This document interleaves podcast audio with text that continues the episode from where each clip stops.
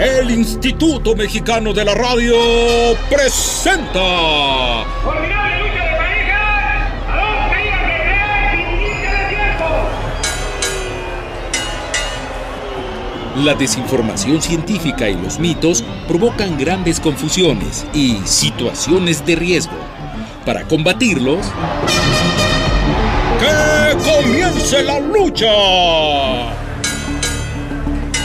La ciencia contra.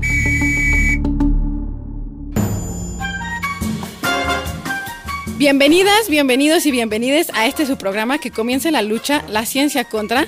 Acompáñanos a desenmascarar mitos, a dechongar a la información falsa. Y para ello tenemos en la esquina de los técnicos al doctor Iván Salido Guadarrama. Y a la doctora Sandra Romero Córdoba. Y también a un grupo de científicos que nos ayudarán a desenmascarar la información falsa y los mitos. En este ring radiofónico te invitamos a noquear mitos y vencer la desinformación sobre temas científicos relacionados con tu salud, el medio ambiente y nuestra vida diaria. No tires la toalla. El día de hoy, en la esquina de los rudos, estaremos luchando contra los mitos sobre toxicología ambiental y todo lo que tiene que ver con tóxicos y toxinas. Y hoy en la esquina de los técnicos, la doctora Citlali Osorio, una reconocida investigadora del Instituto de Investigaciones Biomédicas. Ella estudió su carrera en la UNAM, hizo su doctorado también en la UNAM y luego hizo una visita a lo largo de varios países entre Estados Unidos España haciendo su postdoctoral, entrenándose en esto. La Organización Mundial de la Salud ha estimado que 12 millones de muertes en el mundo representando el 23% de todas las muertes, son atribuidas al medio ambiente. La contaminación atmosférica y el humo de tabaco son responsables de 52 millones de enfermedades respiratorias de vías bajas cada año, lo que representa el 35% de los casos mundiales. Las enfermedades no transmisibles también están relacionadas con la contaminación atmosférica, los productos químicos y el humo ajeno, que son responsables de 119 millones de enfermedades cardiovasculares al año. 49 millones de cánceres y 32 millones de enfermedades respiratorias crónicas. Los riesgos medioambientales para la salud incluyen la contaminación, la radiación, el ruido, los patrones de uso del suelo o el cambio climático. Conocer los contaminantes ambientales puede asustar, pero también hay mucha desinformación sobre lo que son y cómo afectan a los seres humanos.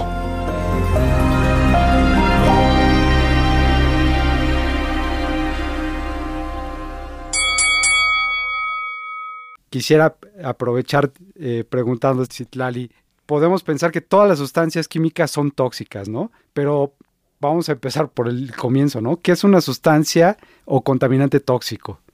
Pues muchas gracias antes que nada por, por la invitación, Sandra e Iván, y saludos a su auditorio. Y bueno, eh, no, no cualquier sustancia química es tóxica, ¿no? Es, existen ciertos mitos, ¿no? Y sabemos que las moléculas de las que, de los, de las que estamos formados, ¿no? El agua es una sustancia química, por ejemplo, nuestro ADN tiene sustancias químicas, nuestras proteínas, etcétera, ¿no? Entonces, más bien eh, la toxicidad o el término tóxico o sustancia tóxica se ha venido usando para aquellas sustancias que son ajenas a nuestro cuerpo. Por ejemplo, pueden ser aquellas que están presentes en otros insectos, en otros animales, o aquellas que son producto de, de, actividades industriales y que se liberan al ambiente, ¿no? De los autos que se liberan, que liberan contaminantes. Entonces hay que tener un poco de precaución. No, no toda sustancia química es, es tóxica para nuestro organismo, siempre y cuando estemos en los niveles o lo que, o sí, dosis adecuadas, ¿no? Que la dosis pues es qué tanto entra a nuestro organismo y creo que ya después me van a hacer algunas de esas preguntas al respecto, pero la respuesta corta es no, no cualquier, no todas las sustancias químicas son tóxicas y va a depender de la dosis. Algo que mencionaste es interesante, ¿no? Que también producen algunos pues, seres vivos, algunos animales, insectos. Entonces aquí eh, yo he escuchado, y yo creo que Sandra también, que a veces escucha el término toxina, ¿no? Como, como sinónimo de tóxico. Eh, cuando yo escucho toxina me viene un poco pues pensar en venenos, en las, las, las toxinas de una víbora, eh, las sustancias alucinógenas, ¿no? Como este capítulo donde, de Los Simpsons donde ya Homero... quiere volar, aquí eh, van. se- eh, sí, encuentra un sapo y lo lame y empieza a alucinar, ¿no? Entonces, es correcto, se puede usar intercambiablemente este término toxina con tóxico, ¿qué es una toxina en sí? Digo, ¿por qué es No, no, estás, estás en lo correcto. Las toxinas se refieren más a aquellos compuestos que vienen de, de animales o de bacterias o de serpientes o de otros, otros entes, ¿no? Diferentes y que pueden llevarte a la muerte, ¿no? De hecho, un problema que tenemos es que la mayoría de los médicos es en lo que están especializados, en reconocer mordeduras y saber, bueno, es un problema y no, ¿no? Si te muerde una víbora o, y vas a urgencias, pues está perfecto que los médicos sepan atender la situación, ¿no? Pero muy pocos están especializados en saber que si tú tienes, no sé, eres tal vez menos inteligente que el promedio, pudiera ser porque estás expuesto a plomo, porque estás expuesto a un neurotóxico, ¿no?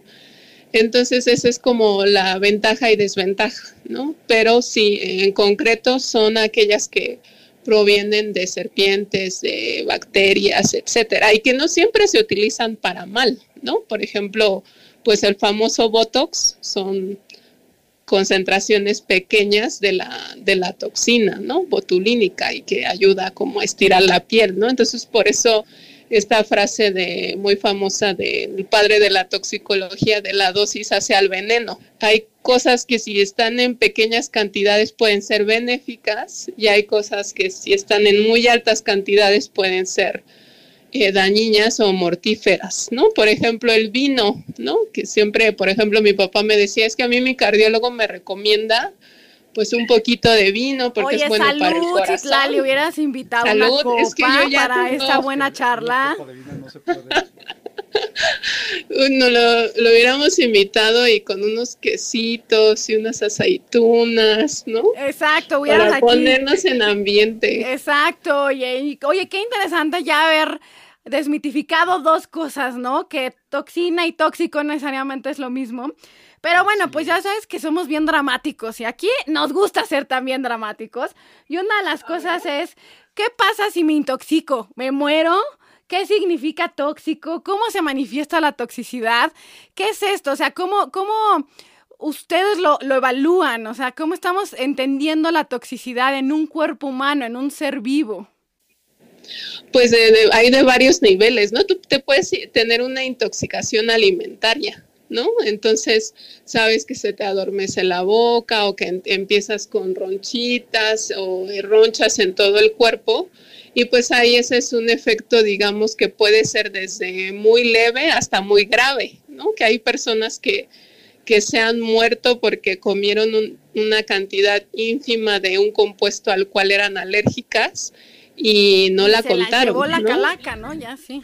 Sí, sí, entonces, y puedes al contrario, ¿no? Estar expuesto por épocas o por tiempo muy prolongado, ¿no? A un compuesto químico que te puede llevar décadas para que, que te dé un cáncer, ¿no? Y te mueras. Entonces, pero clásico es que las intoxicaciones se refieren a cuestiones agudas, ¿no? Que ingeriste algo, respiraste algo, algo ocupacional.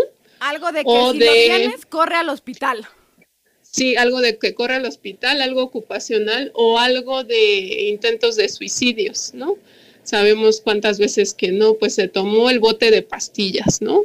Y a veces la cuenta o a veces no la cuenta. Entonces se refiere más a intoxicación, a ya sea cuestiones alimentarias, alguna cuestión ocupacional que generalmente están expuestos a concentraciones mucho más altas que las ambientales, no en todos los casos pero eh, también intentos eh, suicidas o accidentes, ¿no? Porque también es eso, ¿no? Sobre todo con los niños pequeños de, híjole, ¿no? No me di cuenta, dejé este bote sin etiquetar, pensó que era refresco y va para adentro, ¿no? Entonces, se refiere más a eventos como agudos, a corto tiempo y que son como muy accidentales. Y pues sí va a depender también qué rápido llegaste a urgencias, ¿no? Qué tan rápido llegaste a urgencias. O, la magnitud de ese accidente, ¿no? Ahí tenemos todo lo que Hollywood ha hecho y todas las series de Netflix y demás de Chernobyl y los demás desastres este, de radioactividad, ¿no? Sí, más Exactamente. Oye, no, pues está sintiendo esto ya como que ya estamos llevando a las cuerdas. Yo ya estoy viendo que está flaqueando, ya como que me estoy sintiendo bastante confiada ya, pero no hay que, no hay que no, desgonzarnos, no, ¿eh? No debemos confiar, todavía, todavía faltan faltan, faltan varios golpes. Faltan varios, faltan varios rounds. Inicia la última caída. Adelante. Ya estamos aquí de regreso en La Ciencia contra Ahí en mi familia está la tía Penélope, que es una chismosa, sabe de todo, siempre anda opinando de todo.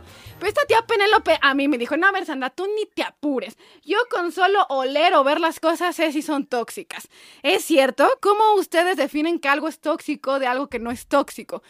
¿Qué podemos saber nosotros para definir si realmente está teniendo un daño en nuestra salud o no lo está teniendo. Pues no, creo que la tía Penélope no, no sabe mucho de la toxicología. Digo, no dudo que haya personas que han estado trabajando con sustancias tóxicas tantos años que ya identifican muy bien los olores, porque algunas sí son muy, muy penetrantes, ¿no? Como los compuestos, como los solventes, ¿no? Que ya tienen un talento innato para poder. Sí, o hasta les gusta, ¿no? Y se quedan ahí otro ratito. Esa es la peor, ¿no? Ya cuando te gusta. para seguirlo oliendo, pero generalmente nosotros, eh, digamos así, muy formalmente en el laboratorio lo que hacemos, utilizamos animales de experimentación y los exponemos a ciertas cantidades del compuesto que nos interesa o ponemos nuestras células a crecer, ¿no? Y, y hacemos ensayos de viabilidad, ver si la célula sigue viva o no pero lo que nosotros utilizamos son dosis letales 50 y ya hay eh, esas determinaciones para muchos, muchos compuestos, ¿no? Claro, y para que no les pase lo que le pasó a la tía Penélope, no hay que mezclar sustancias, ¿no? Porque de pronto la tía Penélope, te digo que es bien intensa. Y luego anda mezclando cloro con vinagre, con el, con el que el pinol que anda limpiando ahí los pisos. y, ya, y, se andaba y ya el otro día matando. Y luego sin guantes, ¿no? Y luego sin guantes, ¿no? Entonces, pues sí, que la, nuestra querida audiencia entienda que si bien los científicos hacemos cosas para reconocerlo, pues que ellos no se pongan a experimentar en sus casas, ¿no? Queremos que estén seguros y no mezclen sustancias que puedan ser dañinas. Sí, oye, algo que es, digo, creo que es importante a veces queda en el aire, ¿no? Eh, decir cuánto es poco, cuánto es mucho. Yo creo que sería útil para nuestros públicos entender qué es la dosis.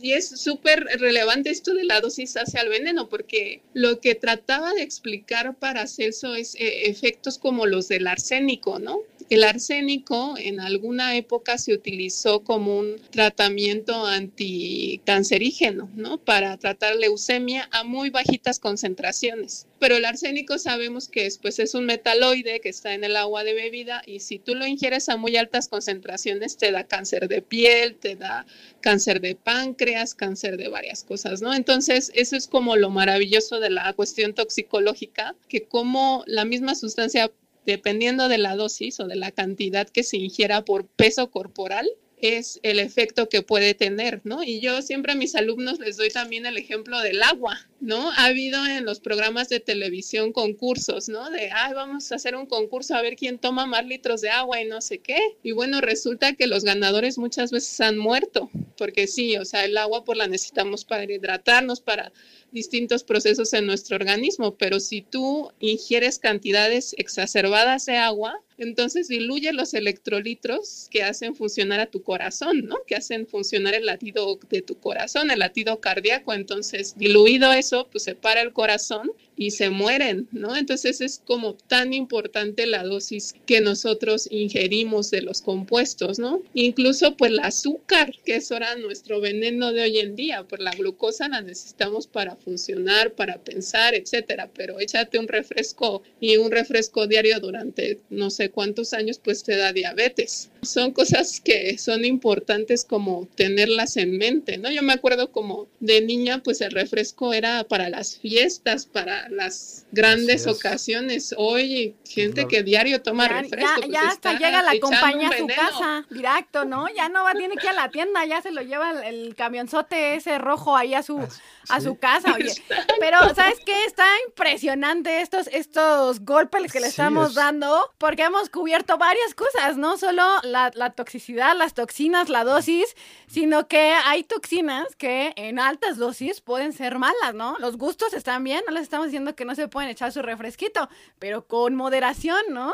Oye, Citlali, esto está ya para darle, porque yo siento que se está cayendo esta parte de los mitos de la toxicología y lo que hay, pero todavía se ve que tiene un poquito de aire. Vamos a darle unos golpes más. Sí, podemos para... para mm, va, va, va, de acuerdo, de acuerdo. los siguientes rounds. Sí, oye, a mí me gustaría que nos dijeras ¿Cuál es la diferencia entre peligro y riesgo, no? Porque a veces no entendemos nosotros como personas de a pie cuál es la diferencia, ¿no? Estoy en peligro, estoy en riesgo, es lo mismo. Si estoy expuesto a cierto contaminante, al humo, al tabaco, ¿cómo, cómo se ve esto? esto? es importante porque sí, efectivamente, digo, ya que hablamos de dosis, pues existe mucho esta idea, ¿no? De que pues no tengo efectos nocivos, entonces seguramente ya me volví muy fuerte contra el agente tóxico, ¿no? Entonces, creo que si lo, si lo entendemos como riesgo y peligro, nos puede ayudar a, desmenuzar esta posible idea falsa, ¿no? Sí, pues mira, peligro yo la veo así más como, eh, no es un término que se utilice mucho como en la salud pública, en, en, las cuestiones ambientales, ¿no? Generalmente lo que nosotros utilizamos es riesgo, porque nos habla de la probabilidad de que te ocurra algo que puede ser muy baja o puede ser muy alta. ¿no? Por ejemplo, dices, yo cuando eh, daba una clase de, de, evaluación del riesgo, le decía a mis alumnos, pues el, simplemente el hecho de salir de tu casa, pues ya tienes un riesgo, ¿no? Nunca tenemos un riesgo cero. ¿No? Ya, solo con haber nacido, probabilidad, exacto, de que te que algo te pase, ¿no? Que te atropelle el camión, que se caiga un avión, que no te toque una bala perdida, esperemos que no, no seamos negativos, pero ya tienes un riesgo. Pero si aparte sales de, de tu casa, pero saliste cansado, no dormiste, vas este, manejando a toda velocidad para llegar al trabajo, aventando el carro, sin viendo, mandando mensajes en el celular, pues imagínate el riesgo de que algo te pase, pues esa probabilidad de que un evento malo te, te, ocurra aumenta muchas veces el porcentaje, ¿no? Puede ser un 50, 60, 70, 80%, ¿no? Decían por ahí, pues cuando te toca, te toca, pero no hay que acercarse tanto al tocadero. tocar, sí. Bueno, depende, ¿no? O sea, tampoco nos limites, pero sí, o sea, hay que, hay que tener precaución. porque en ese sentido, pues sí, el, el, agua en, en teoría podría no ser peligrosa, pero si bebemos más de 10 litros, ya se convierte en un peligro. Y el riesgo está en, entender qué tan, es probable que bebamos 10 litros, ¿no? Oye, algo que, que mencionaste que es muy importante, creo que sería, allá que hablamos de riesgos, ¿Por qué sería importante desde el punto de vista de, conocer esta, información sobre lo que son tóxicos o toxinas ambientales? ¿Cuáles son los, riesgos? Antes de contestar esa pregunta, quería agregar que también algo bien importante y que yo me he dado cuenta en, en muchas personas, no solamente es el riesgo, sino la percepción que tú tienes del riesgo por ejemplo, tú dices, bueno, si voy a tomar alcohol y voy a manejar borracho, pues es súper riesgoso. Pero a lo mejor tú eres un fumador súper activo y estás fumando enfrente de tus hijos que son este, chiquitos, bebés, grandes de la edad que sean, y pues casi que les e-, echas el humo en la cara, ¿no? Y en muchas culturas eso sigue pasando, ¿no?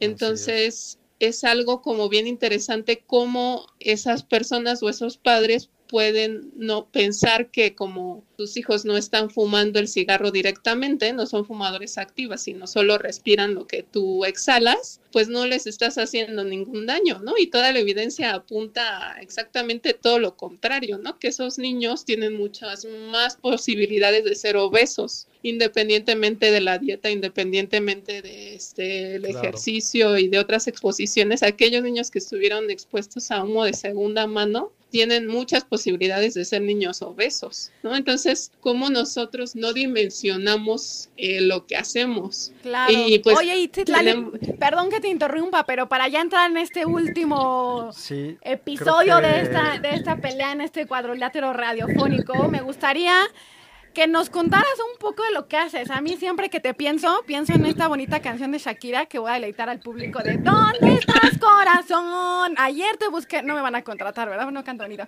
Pero tú trabajas, trabajas en cómo todo lo que estamos expuestos, no solo los contaminantes, sino incluso la luz, el ruido a lo que estamos expuestos. Así es. ¿Cómo impacta en nuestra salud del corazón?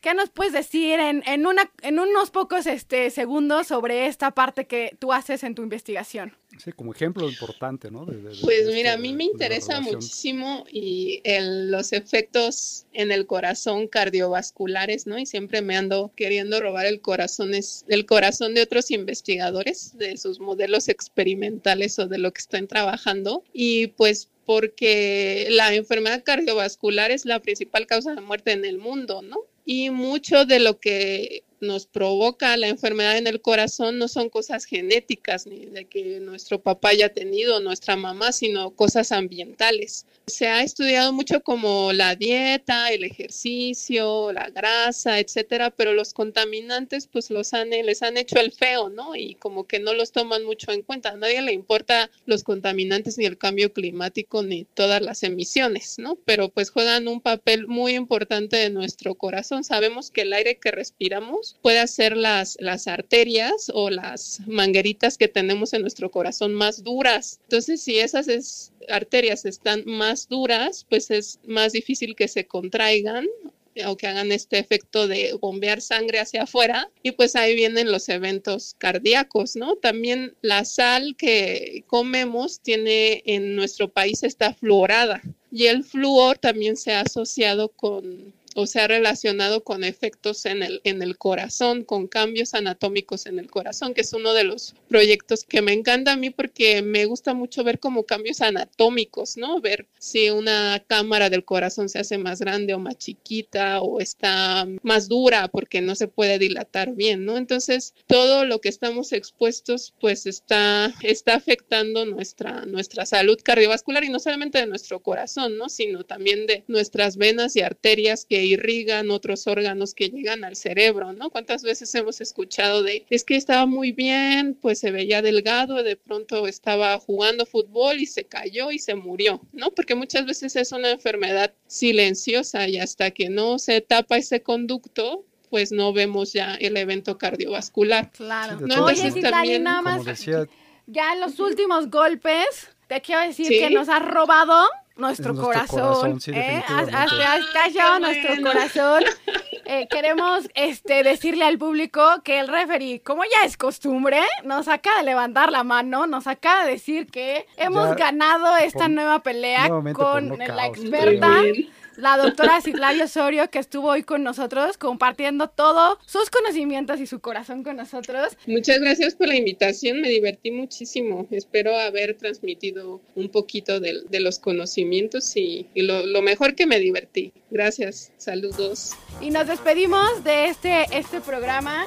Siempre con ustedes, el doctor Iván Salido. Y la doctora Sandra Romero. Y recuerden, no tienen la toalla que comience la lucha.